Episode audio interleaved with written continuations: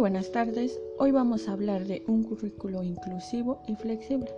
Bueno, pues el modelo educativo nos dice que el propio planteamiento curricular debe apegarse a la visión inclusiva, desde el diseño hasta la operación cotidiana, desde los planes y programas que se concreten en aprendizajes esperados, las prácticas y los métodos educativos, los recursos hasta los ambientes escolares, todos tienen que obedecer a la lógica de la equidad y de la inclusión. Bueno, pues cabe mencionar que la inclusión es que Ahora los planteles educativos se deben adaptar a las necesidades de los eh, estudiantes con necesidades especiales. Bueno, esto es importante recordarlo porque de ahí viene el término de inclusivo. Bueno, pues ahora, ¿qué quiere decir? Que el planteamiento curricular debe ser lo suficientemente flexible para que dentro del marco de objetivos nacionales cada escuela fomente los procesos de aprendizajes que consideren las distintas necesidades y los contextos de los estudiantes y así puedan encontrar la mejor manera de desarrollar en ellos su máximo potencial. Es decir, todos los alumnos deben de lograr eh, los aprendizajes esperados. Pues. Es por ello que los, los planes y programas deben ser analizados por los docentes, por los directivos y por todos aquellos involucrados en la educación de los estudiantes.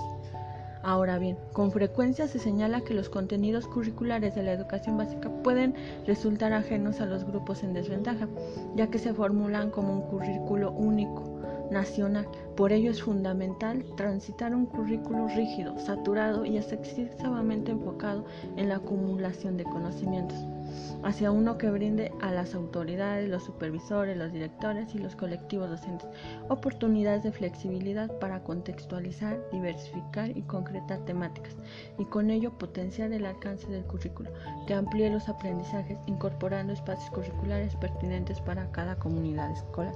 Esto quiere decir que se les debe de dar la facilidad y la facultad a los docentes y directores de realizar las adecuaciones necesarias para que todo, todo, todo, tipo de, educandos reciban una educación de calidad, es decir, que la educación se adapte a las necesidades del estudiante.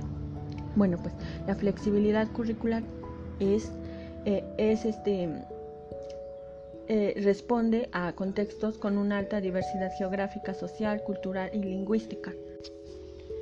Este, por esto, eh, la flexibilidad curricular tiene que ver con el contexto geográfico, es decir, dónde se ubican, qué necesidades tienen, la necesidad social, cómo, cómo se desenvuelven, cultural, cuáles son sus tradiciones, sus costumbres, la lingüística, este, qué, este, qué, qué lengua hablan y, qué, y, cómo, y cómo se puede apoyar a que aparte de su lengua este, se, se eh, aparte de su lengua se implemente el español pero sin dañar su, su, sus tradiciones, sus costumbres, su lengua, es decir, sin deteriorar su entorno. Ahora bien, en el documento de aprendizajes claves para la educación integral, planes y programas de estudio para la educación básica, se redactó que fuera lo suficientemente flexible para que las escuelas tuvieran un margen de autonomía curricular en el que cada una fomente procesos de aprendizaje que atiendan los distintos requerimientos y contextos de su población, es lo que se mencionaba hace unos momentos. Ahora, la escuela va a atender los contextos de el educando. Bueno, pues ahora bien, Ahora bien, de acuerdo a esto que se acaba de mencionar, la flexibilidad curricular podemos concluir que es la adaptación del, del, entorno escolar a las necesidades del educando. Bueno, pues los espero en un próximo episodio. Hasta pronto.